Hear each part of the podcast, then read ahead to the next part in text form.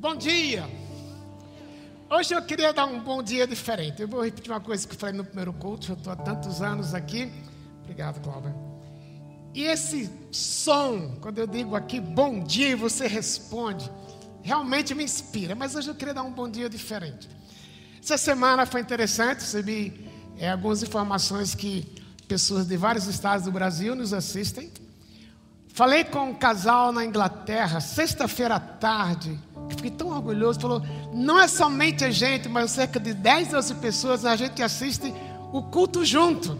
Eu falei: nunca a gente deu um alô para eles. Gente de Portugal, gente da Espanha, gente dos Estados Unidos e de três estados. Então eu queria que a gente desse uma salva de palmas, dando o nosso bom dia para vocês que estão nos vendo em algum lugar deste mundo. Deus abençoe a vida de vocês, possamos, mesmo a distante, ser bênção para vocês.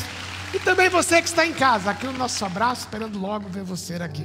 Eu sei que é época de pandemia, eu falo assim, né? Espero logo vocês aqui. Claro, venha com todo cuidado, mas seu lugar é aqui. Queria celebrar uma coisa também. Toda manhã eu ando por aqui cedinho com o cachorro. Eu não perco a oportunidade de ir lá no primeiro andar e ver como as obras de, de reestruturação, remodelação para o infantil usar o primeiro andar. Gente, que alegria. Se vocês vão ter um lugar mais adequado, vai serem mais bem recebidos. Você que é novo aqui, que tem crianças, pode ter certeza que nós vamos cuidar bem do seu filho domingo de manhã e domingo à noite daqui a pouco. Mas também não podemos esquecer que o trabalho maior não é da igreja, mas é seu com você.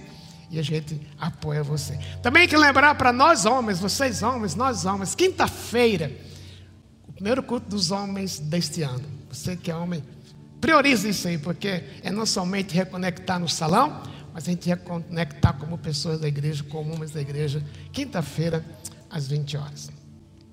Estamos nessa série Reconectar. Domingo eu disse foi apenas um aperitivo. Realidade, estamos trabalhando com mais a fundo, será nos próximos quatro domingos. Reconectar. Eu queria começar lendo um, trecho da carta de Paulo aos Colossenses, que tem a ver com o que nós vamos tratar hoje, mas ele serve também de introdução. Filipenses capítulo 1 a partir do versículo 21, que diz assim: Isso inclui vocês que antes estavam longe de Deus, eram seus inimigos, deles separados por seus maus pensamentos e ações. Agora, porém, ele se reconciliou consigo por meio da morte do filho no corpo físico. Outras palavras, Paulo está dizendo que antigamente nós éramos distantes por causa do pecado, por causa dos nossos maus pensamentos, mas Deus nos trouxe para Ele, Deus nos reconectou com Ele. É por isso que estamos falando de reconectar. Deus nunca vai, Ele mesmo, se desconectar de você e de mim, mas a gente muitas vezes se desconecta de Deus. Ou pela pandemia, hoje eu fiquei tão contente no intervalo. Algumas pessoas que hoje foi a primeira vez que estão que veio de volta para a igreja, alguns estão aqui pela primeira vez. Encontrei com uma família de oito pessoas no fundo do salão. Primeira vez, achando tudo estranho ainda, porque viram na internet. Mas a alegria de ver a gente, de ver você, a gente está junto de novo, baseado na graça. Mas também ao lado da gente estar junto, não simplesmente estar nesse salão. Sei que o verbo conectar hoje, reconectar, conectar quando sua internet cai na sua casa. E você, Deus, quando vê a mensagem, reconectando.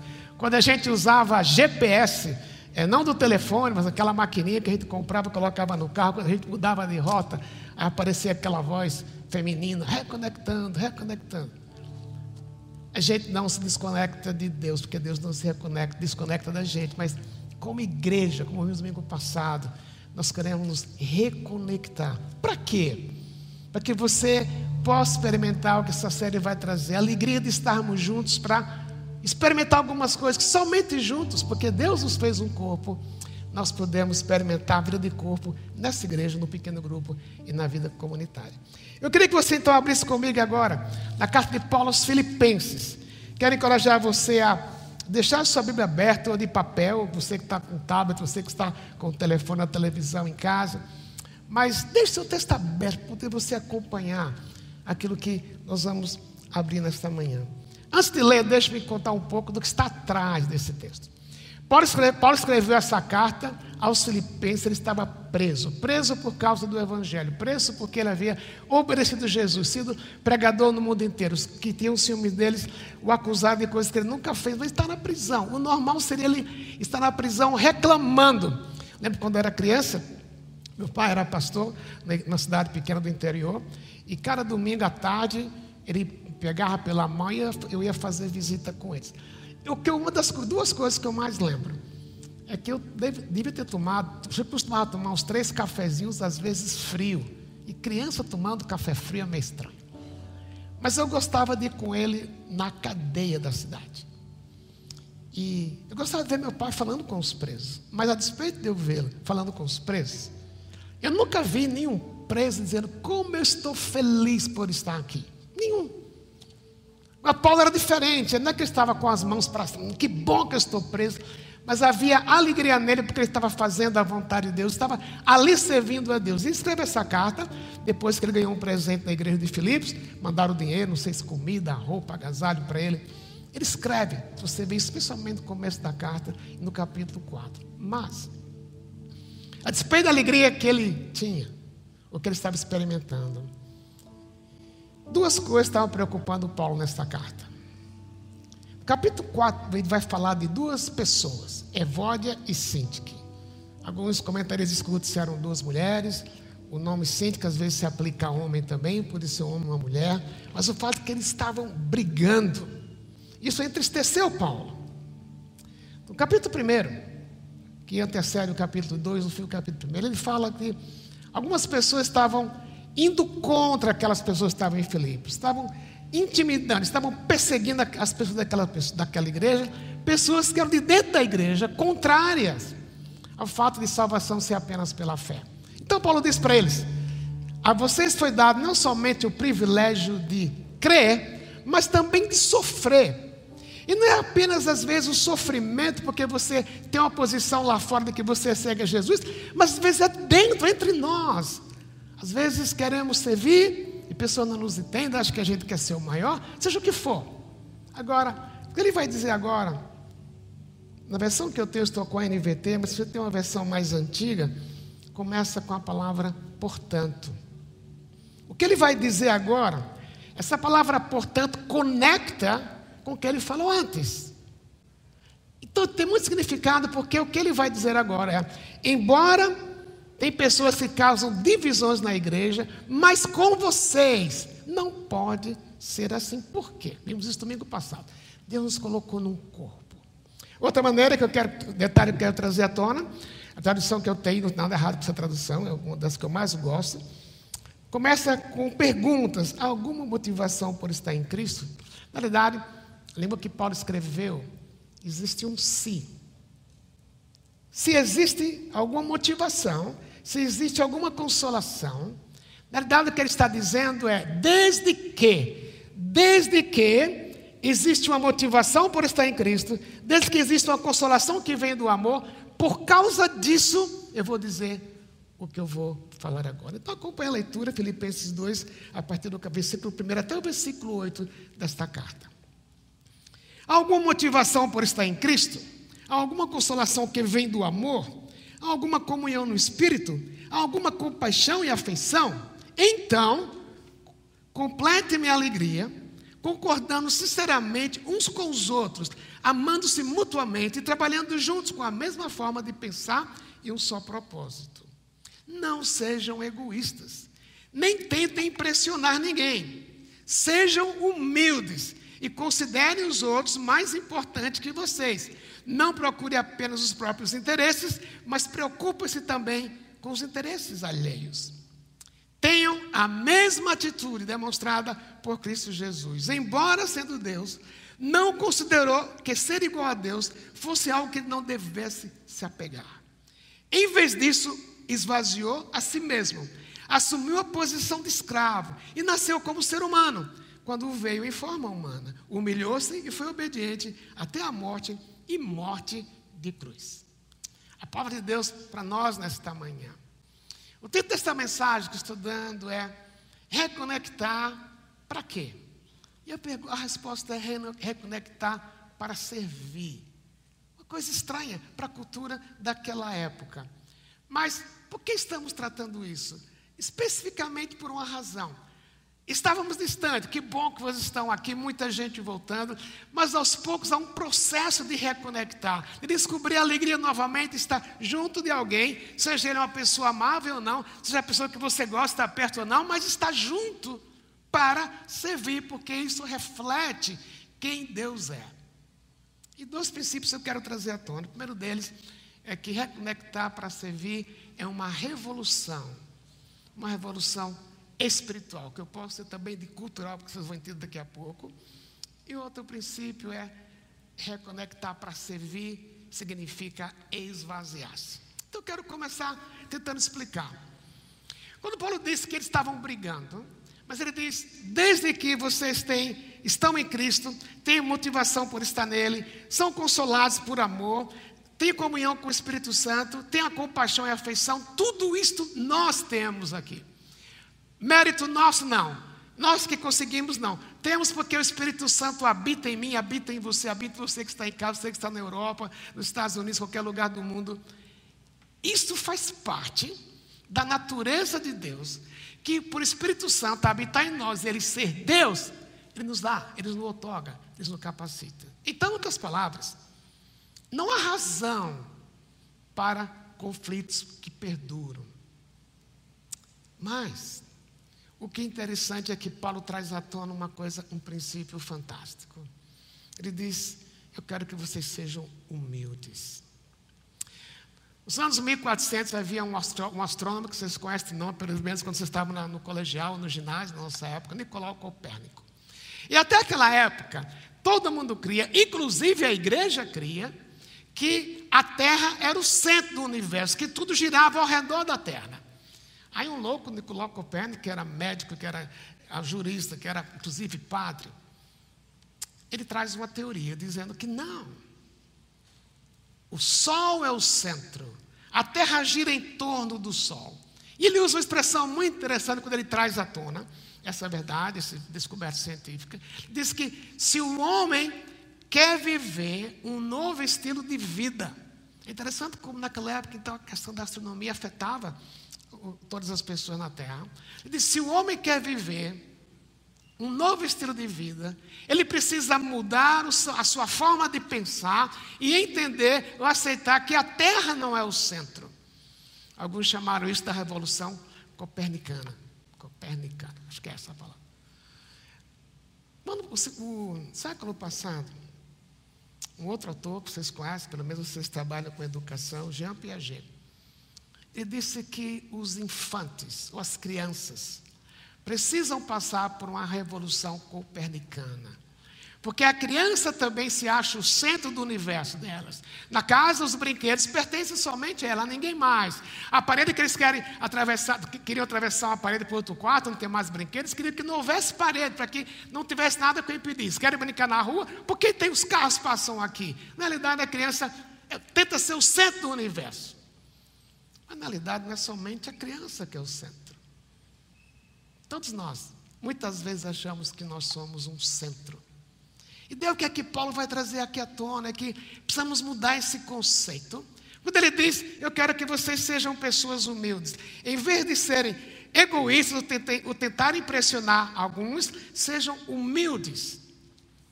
Na cultura grego-romana, especialmente na cultura grega, quando o exército grego invadia uma cidade. Em geral, o era o normal, eles tornavam os habitantes da cidade, daquela cidade, escravos. Se tornavam escravos. E uma vez escravos, nunca mais deixavam de ser escravos. Por quê? Porque havia um domínio dos patrões, impedindo que os, os escravos conseguissem dinheiro e um dia pudessem se libertar. Mas é pior do que isso era que os escravos, que eram cerca de 20% da população em Roma, e 70% da população mundial na época, que era dominada pelo Império Grego ou Império Romano, eles olhavam para as pessoas que eram capturadas, para os escravos, como pessoas sem valor. Alguns escritos dizem que eles usavam a palavra até fé. Eram, os escravos eram chamados de pessoas burras, sem inteligência, sem nenhum valor. Pessoas não têm uma capacidade de pensar no mais baixo nível da sociedade. E Paulo diz: vocês devem ser humildes. É estranho isso. Por isso, humildes para servir, como vamos ver daqui a pouco. Por isso, é uma revolução não somente é, copernicana, é muito mais do que isso, é uma revolução cultural, é muito mais do que isso, é uma revolução cristã, porque é assim que Jesus viveu. Mas como é que ele trabalha no, nesse texto que nós lemos? Como é que a pessoa deixa Deus transformar a altivez, ou, ser, ou deixar de ser o centro do universo, para olhar para Deus como o centro da sua vida, e porque Deus é o centro da sua vida, ele olha para os outros, não apenas para si mesmo. Duas expressões interessantes que Paulo diz usa aqui. Em vez de ser humilde, em vez de serem orgulhosos, sejam humildes, não sejam egoístas. É uma expressão muito rica, a expressão que Paulo usa, porque a ideia de egoísmo aqui significa agir em benefício próprio, sem levar em conta qualquer coisa em relação ao outro. Vou repetir. O sentido egoísta, de acordo com a palavra, se você for no dicionário, Dicionário grego, o conceito é: eu ajo em meu próprio benefício, sem levar em conta o que o outro precisa. Eu sou o centro do universo. Aqui tem alguns políticos, eu sou contra político, mas Aristóteles disse que essa era uma palavra que melhor descrevia os políticos da sua época. Alguém que age em benefício próprio, sem pensar o que o outro precisa. O oposto disso é humildade. Agora veja, naquela igreja, tinha pessoas que, uma parcela mínima de pessoas que vieram do contexto judaico, mas a maioria era formada por pessoas que vieram do, do contexto grego-romano.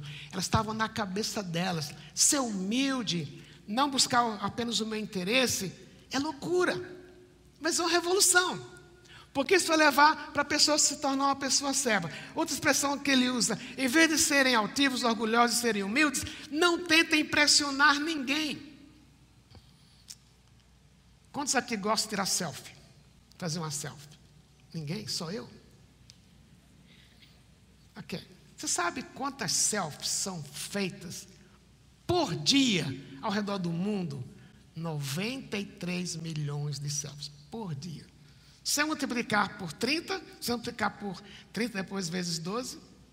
Agora, o que é que isso tem a ver? Tem a ver com a cultura que nós vivemos. É muita cultura do alto, autoconhecimento, auto, auto-revelação, autodesenvolvimento, muita coisa focada em mim. E o sendo criticando ninguém que faz selfie, não estou criticando, é apenas estatística. Mas esse número revela o quanto as pessoas são muito preocupadas com elas mesmas. Alguém disse que uma selfie é um autorretrato no qual a pessoa se posta ou se mostra, querendo apenas mostrar o seu interior, o interior que, o seu exterior, o interior que ela quer esconder, para impressionar alguns e pior do que isso, impressionar pessoas que elas nem conhecem, nem sabem se os outros vão ver. Isso tem a ver com a nossa cultura. Lá no Império Grego Romano, não havia selfie, mas na nossa cultura existe. Eu quero que vocês vejam apenas o meu exterior. Eu quero impressionar você. Eu quero. Algumas pessoas compram até os likes que aparecem no Instagram. Quer dizer, é a nossa cultura buscar o meu próprio interesse e impressionar. O oposto de humildade. Entra Jesus na história. Quando você olha para Jesus, quando você lembra que ele promoveu aquela mulher, aquela senhora viúva que estava no templo, então ele via os fariseus derramando, derrubando as, as moedas no casofilácio, na caixa de ofertas, e eles gostavam de derramar sempre o saquinho cheio de moeda. Quanto mais moeda, mais fazia barulho. Era, era um casofilácio, uma caixa de ofertas de bronze. Quanto mais ofertas, o barulho era grande. Quanto mais barulho, as pessoas olhavam. Olha, como, olha quanto aquele cara deu. Eles viviam para impressionar. Aí chega uma senhora, uma viúva, uma velhinha, com duas moedas. Quando ela coloca no gasofilácio, na caixa de ofertas, não faz nenhum barulho, porque eram as moedas menores que existiam. E Jesus eleva aquela mulher e diz que ela deu mais do que qualquer um que tinha dado. Quando Jesus vai na casa de Zaqueu, ladrão, corrupto, rejeitado pela cidade, ele vê Zaqueu no topo de uma árvore e diz: Zaqueu, desce depressa, porque eu vou comer na sua casa. Não, era, não foi simplesmente um, um encontro social. Ele poderia ter ido para Zaqueu, Zaqueu desce, porque hoje sua vida vai ser transformada. Seria mais fácil para ele, porque ninguém ia falar dele. Já pensou? Jesus entrando com Zaqueu na casa de um cara corrupto, pecador, que os judeus odiavam. O que é que ele pode poder ter pensado? O que é que vão falar de mim? Eu, o filho de Deus, mistura, misturado, me envolvendo com um cara dessa laia. Mas ele não pensava nos seus próprios interesses. Como o texto diz, procure o interesse dos outros. Humildade, a palavra que Paulo usa aqui, carrega um sentido não que eu sou inferior, não que eu sou de menos valor, mas o conceito que a palavra humildade transmite é alguém que é independente dos outros, não no sentido de não estou nem aí com você, mas ele é totalmente dependente de Deus para fazer o que Deus quer. Ele abre mão da sua própria vontade para fazer o que Deus quer, independente do que os outros possam fazer. E naquela época, ser humilde buscar o interesse de um escravo, buscar o interesse de alguém que era pobre, era totalmente contrário à cultura. Mas aqui nós vamos a ver com Jesus que a humildade é o caminho para servir. Por que nós vamos nos reconectar? Nós vamos nos reconectar para a gente aprender a servir, para a gente poder refletir Jesus para o outro. E não apenas para o meu próprio interesse, como a, a palavra que eu expliquei, de buscar o meu interesse, independente se o outro perde. Isso é uma revolução. Isso é uma mudança de cabeça. Porque isso é imitar Jesus. Por que reconectar para servir? Porque reconectar para servir é uma mudança, é uma revolução que vai contra a cultura na qual você vive, na qual eu vivo. Onde eu sou o mais importante? É uma revolução copernicana, como eu mencionei. Mas tem outro princípio aqui. Versículo 5 diz: Tem a mesma atitude demonstrada por Cristo Jesus do 1 ao 8, existem dois imperativos. O primeiro imperativo foi o que Paulo diz: complete a minha alegria. Ele estava triste porque as pessoas estavam se dividindo, estavam se tornando altivas, focadas nela mesma. Ele fala: torna a minha alegria completa. Eu quero olhar para vocês como eu falei no começo da carta. E agora o segundo imperativo tem uma mesma atitude demonstrada por Cristo Jesus. Reconectar para servir é uma revolução cristã. Reconectar para servir significa esvaziar-se da gente. Como é que isso vem ao tona? Primeiro veja no versículo 6 que diz assim: Embora, falando de Jesus, embora sendo Deus, não considerou o ser igual a Deus algo que devesse se apegar. Primeira coisa nesta frase: Jesus é Deus, Jesus era Deus, Jesus é Deus e Jesus vai ser sempre Deus, nunca vai deixar de ser Deus. João capítulo 1 diz: No princípio era o Verbo, o Verbo estava com Deus e o Verbo era Deus. Então, que, isso é a divindade de Jesus. Agora, é interessante que a forma como Paulo escreve aqui é um participio, que diz: alguma coisa continua acontecendo. Jesus é Deus, sendo Deus. Ele era totalmente Deus e era totalmente homem. Totalmente Deus, totalmente ser humano. Diz: não, é, não considerou que o ser igual a Deus era algo que ele devesse se apegar. Imagine, eu suponho que alguns de nós aqui, se não todos nós, vivemos num lugar adequado, num apartamento, alguns apartamentos de 50 metros quadrados, apartamentos de 400 metros quadrados, mil metros quadrados, água encanada, tem esgoto na rua, o seu apartamento nunca teve entupimento, né? alguns tiveram, mas tudo é bonito. Você mora, talvez, tem segurança até no seu prédio. Ao seu redor, ao seu vizinho é gente de alto nível econômico, alto nível social. E de repente, você resolve morar numa comunidade. Nada errado em morar na comunidade, morar na favela. Você passa a morar numa favela. Em vez de, de um apartamento de 400 metros quadrados ou 100 metros quadrados, é uma sala que tem banheiro e a sala, 15 metros quadrados. Não tem água encanada, não tem água quente, nem tem água, você tem que pegar água fora de casa. A rua, esgoto a céu aberto. É uma ilustração do que Jesus fez. Quando a Trindade, quando eu estou aqui imaginando, exatamente o texto não está falando isso, mas certamente houve uma conversa, Pai, Filho e Espírito Santo. E Deus viu que você e eu éramos pecadores. E estávamos indo para o inferno, condenados por causa do pecado. E talvez Deus, o Pai, falou: Alguém quer ir? Não sei se foi assim. Jesus levantou a mão. Não, não foi a mão porque ele não tinha mão, era só, não tinha corpo naquela época. Mas Jesus disse: Eu vou. Agora imagine qual era o ambiente dele. Entre ele, o Pai, o Espírito, o Pai e o Espírito Santo, totalmente permeados por amor. Não havia disputa entre eles, não havia pecado entre eles, não havia nada que os desagradasse. E de repente Jesus vai, vem para a terra. E ele pensa: abrir mão desses privilégios não é algo que eu não possa ceder. A expressão poderia ser traduzida assim também. Jesus pensou: abrir mão desse privilégio não é algo que eu tenha que ter força para guardar para mim. Por que ele fez isso? Porque ele queria ser servo. Sendo Deus, nunca deixou de ser Deus. Era totalmente Deus, era totalmente humano, mas ele abriu mão. Porque servir tem a ver com abrir mão, tem a ver com esvaziar-se. Na frase seguinte, diz assim: em vez disso, esvaziou a si mesmo e assumiu a posição de escravo, nasceu como ser humano. A partir de Belém, dia que Maria deu à luz, embora Jesus era Deus também no ventre de Maria, ele não estava, ele não teve um apagão como eu tive o mês passado. Jesus era Deus. Mas a partir daquele instante ele se torna homem, totalmente homem. Mas o texto interessante que diz que ele esvaziou-se. Não quer dizer que Jesus deixou de ser Deus. Mas olha o que ele esvaziou-se. Por exemplo, lembra quando lá na última noite os discípulos estavam discutindo quem era o maior entre eles? Quem era que devia subir mais? Jesus disse que não era para eles discutirem isso. E eles perguntam para Jesus: então, nos dá um sinal da tua vinda, nos diz, diz para a gente quando o Senhor vai voltar. Agora, Jesus não teve amnésia, ele era Deus.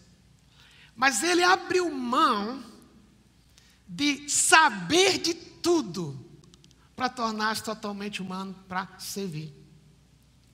Quando Jesus estava aqui na terra também, no tempo que ele estava esvaziado, ele não deixou de ser Deus, estou repetindo. Ele abriu mão de fazer a sua própria vontade, como Deus. Ele disse para o Pai: Se possível, passa de mim esse cálice. Mas ele disse: Faça-se a tua vontade, não a minha. Ele era Deus, nunca deixou de ser Deus, mas enquanto esteve aqui, ele abriu mão da liberdade de fazer a sua própria vontade e submeter-se ao Pai.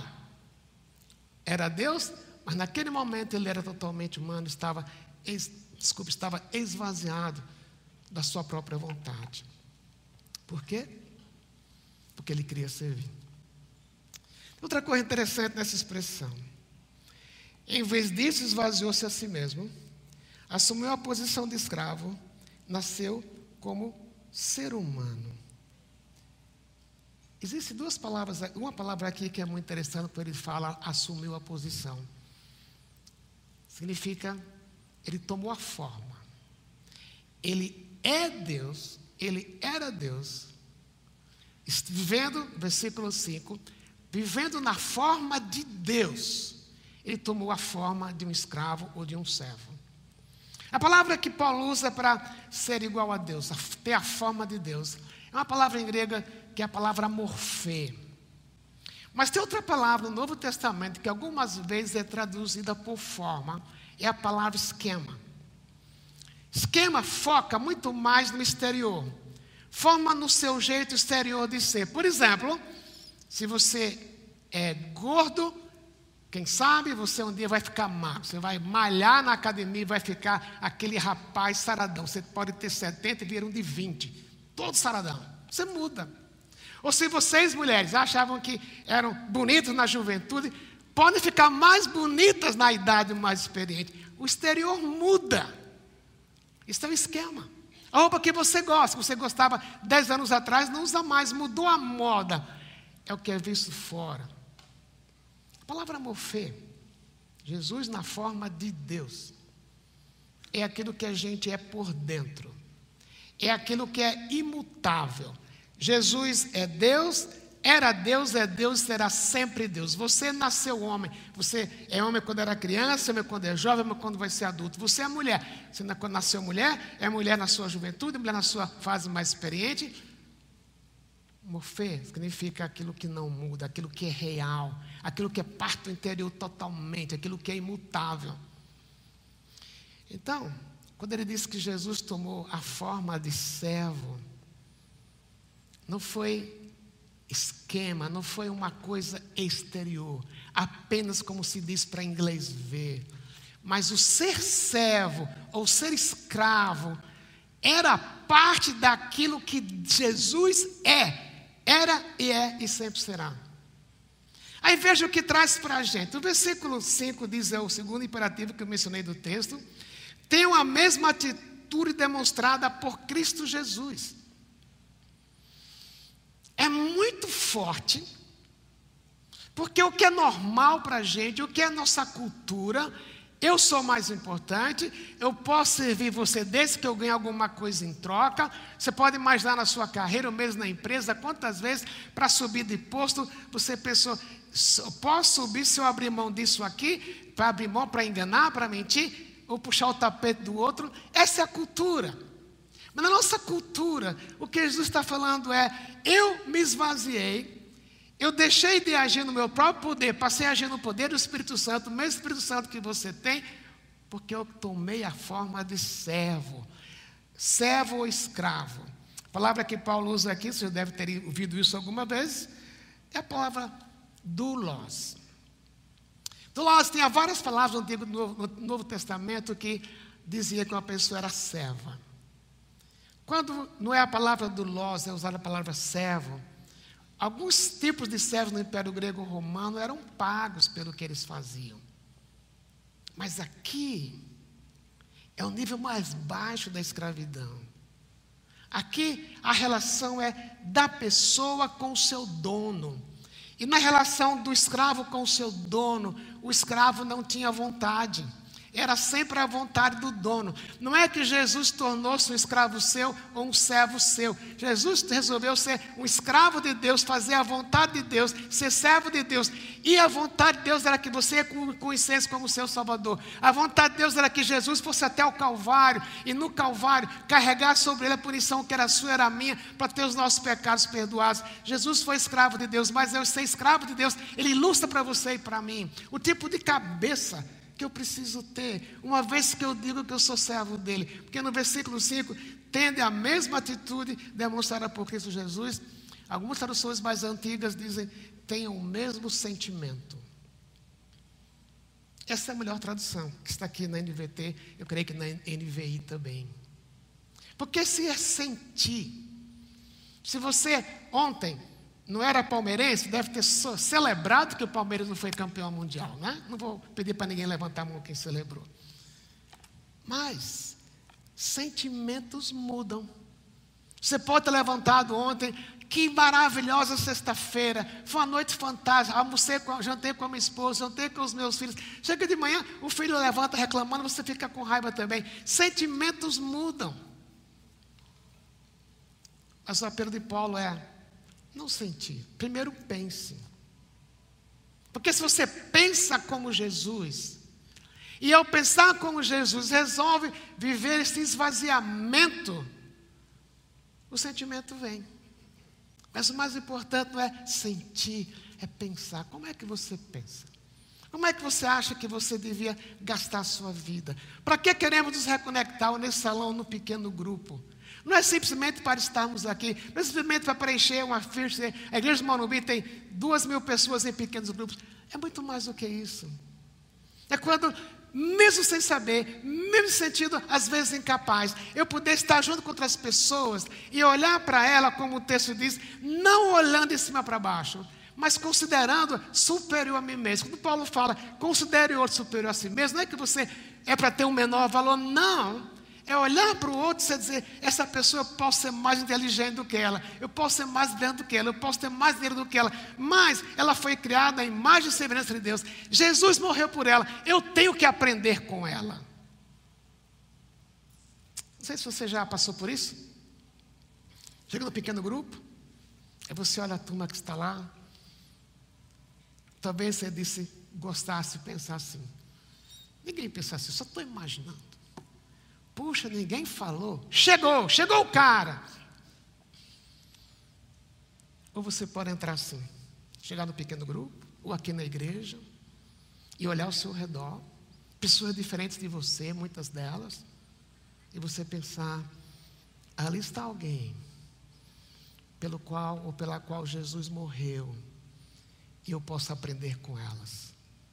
Não importa o nível socioeconômico, não importa o nível de escolaridade, não importa quanto ela tem na conta, não importa os títulos que ela tem depois do nome.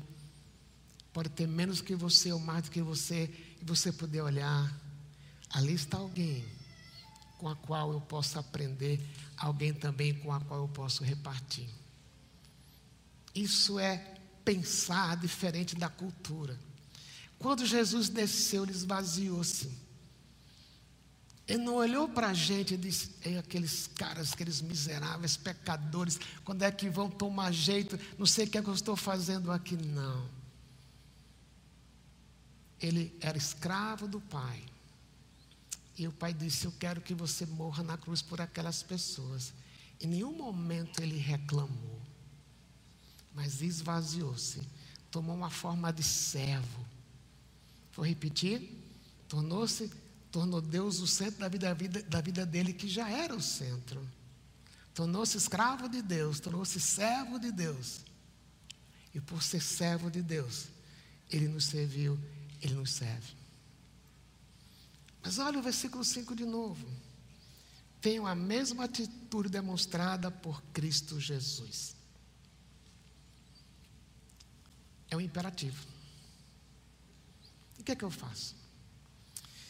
Repetindo o que eu mencionei, o texto em Marcos 10, 45, na última noite, quando os discípulos estavam discutindo pela terceira vez quem era o maior deles. Jesus disse para eles: Aqui no mundo estão os governantes que têm autoridade, eles mandam, eles controlam, eles dominam, eles são os maiores. Mas não é assim, não deve ser assim como vocês. Jesus não está sendo contra a liderança, contra o governo, em nenhum momento. Ele está falando do que havia no coração. Falou, então, se vocês querem ser o primeiro, não é ocupando aquela posição, é primeiro uma atitude de coração, que vocês sejam servos. O que ele fez? Ele pegou, abaixou, tirou o seu vestimento externo, colocou um avental e lavou os pés daqueles doze. Naquele instante dá para a gente imaginar o que era aquele que era, aqueles que deviam ser os menos importantes, queriam ser os mais importantes. E aquele que era o mais importante resolveu ser o menos importante. Lavou os pés. Que para os discípulos, fica imaginando, mesmo que não tinha, que vinha de, uma, de, um, de um pano de fundo judaico, mas estava na cultura grego-romana e pensaram, mas como é isso? Nossa cultura que a gente está, isso é a coisa mais humilhante. Só o escravo do mais baixo nível lavava os pés dos que chegavam na casa. E Jesus, que era o mais importante, ele serviu lavando os pés daqueles doze. Aí fico imaginando que tem uma pergunta nessa cena: com quem eu quero parecer? Com os governantes? Com os que mandam? Ou eu quero parecer com Jesus como aquele que serve? reconectar para servir. Porque é uma revolução, porque é um esvaziamento. Para servir, eu preciso aprender a me esvaziar. A dizer muitas vezes: Deus não é a minha vontade, mas eu sou teu escravo. Romanos capítulo 6 o texto é claro que diz que nós somos feitos também escravos de Deus. Não escravo para sem vontade, mas agora é um escravo porque ama. No Antigo Testamento havia um tempo de escravo. Quando chegava o tempo que o escravo podia ser livre da, daquela casa, daquele, daquele patrão, ele podia dizer: Não, eu quero, o Senhor me ama tanto que eu quero ser seu escravo por toda a vida. Então eles furavam a orelha, colocavam um tipo de brinco, e quando a pessoa via aquela pessoa com um brinco no, na orelha, Podia dizer, ali está um escravo que resolveu ser escravo porque ama o seu patrão. Essa escravidão que temos em Jesus, não por obrigação, não porque eu tenho que, porque se é porque eu tenho que, isso vai pesar, isso vai me dar um peso, isso vai me dar raiva. Chega um dia que você cansa e que eu canso. Mas é porque Jesus morreu por mim. Escravo do Pai, servo do Pai, porque amava o Pai, morreu por mim e por você. Por isso ele diz: pense desta forma, tenha a mesma atitude demonstrada por Cristo Jesus. Eu costumo andar com meu cachorro aqui toda manhã, seis e meia da manhã, tem uma época que eu vinha mais à tarde. E um sábado, eu estava aqui andando com o cachorro e tinha um pequeno grupo. E eu perguntei, o que vocês estão fazendo aqui? Então nós vamos subir o Morro da Lua. E vamos fazer o que lá? Então alguns iam preparar uma refeição, outros iam servir a refeição, outros iam brincar com as crianças. E subiram. Sábado seguinte, encontrei com esse mesmo grupo. E daí falei com a pessoa, fulana, que bom te ver, este grupo, te ver nesse grupo ela falou uma coisa eu nunca vou esquecer. Ela disse que eu nunca pensei que ia subir o morro. Mas quando eu estive lá em cima e pude estar ao lado de pessoas das quais eu tinha preconceito, a minha vida começou a ter outro sentido porque eu descobri o que é servir. Nós éramos amigos, somos amigos. Eu olhei para o pé dela. E ela estava com a sandália. Eu brinquei com ela, puxa, você... e o seu sapato alto? Ela costuma andar muito sapato alto. Ela falou uma coisa, uma metáfora, mas que marcou muito. Ela disse: para subir o morro, eu precisei tirar meu sapato, que era um sinal de ostentação.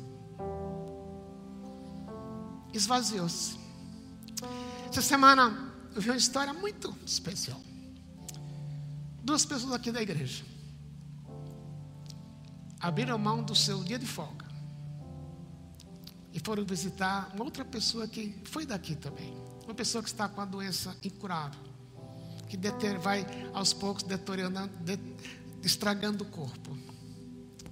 Elas pegaram essa pessoa doente, deram um dia para ela, levaram no restaurante, passearam com ela, comeram no restaurante, a pessoa não tinha muita habilidade por causa da doença, nem de comer. Aquela pessoa que foi carregada, ela nem sabia com quem ela estava. Nem vai lembrar do que ela, do que fizeram com ela. Mas ó, quando essas pessoas me contaram, havia brilho nos olhos.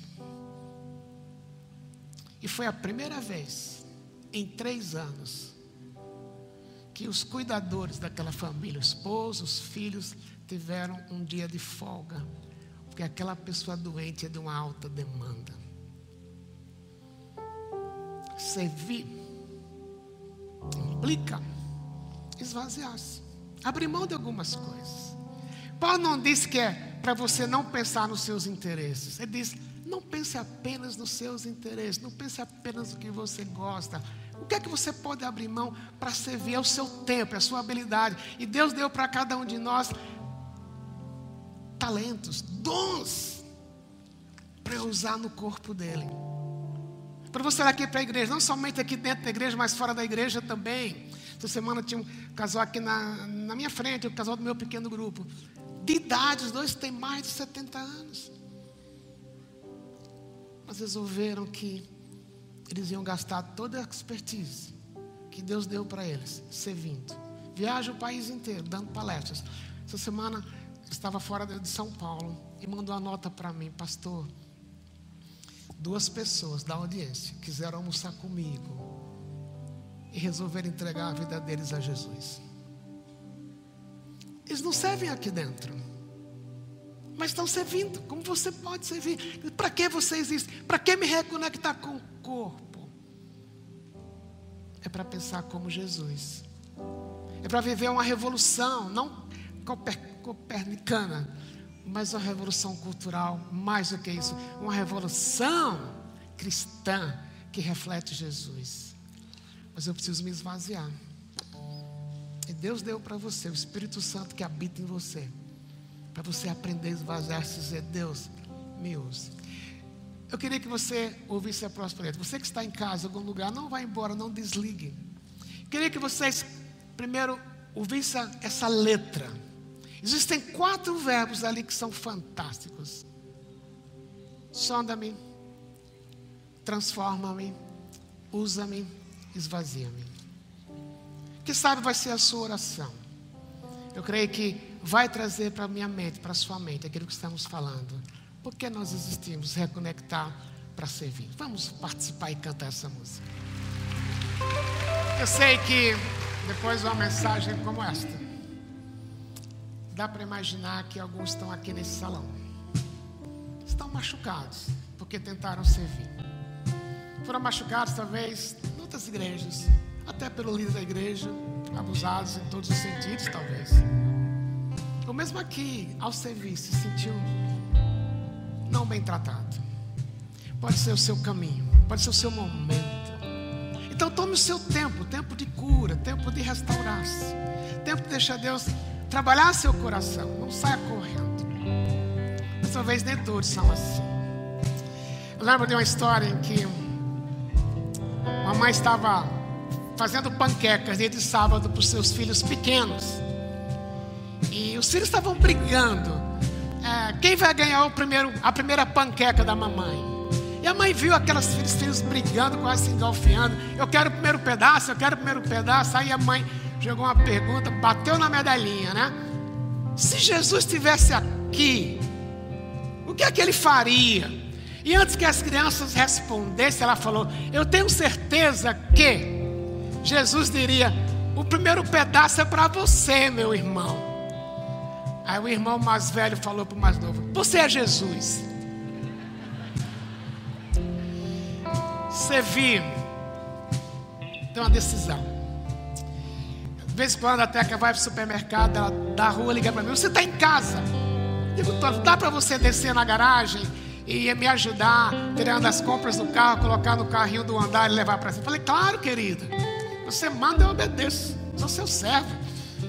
Aí eu desço o elevador, daqui a pouco o carro entra, ela abre o porta-malas, começa a tirar as, as compras, e eu estava no elevador olhando para ela, pensando: realmente eu vou servir, realmente eu vou servir. E não saio do lugar. Não é somente pensar, é decidir, é agir. Jesus pensou e agiu. E aí quer que você faça o que você ouviu. Essa letra vale a pena você cantá-la em casa, mas eu queria sugerir duas coisas. Engaje-se. Procure um pequeno grupo. Aqui quando você entra, você conhece quantas pessoas? Mas quando você está num PG, você tem sete, oito que você conhece, você vai se dar, você vai servir, você vai orar, vai receber, vai ser abençoado, vai ser servido. Isso traz conexão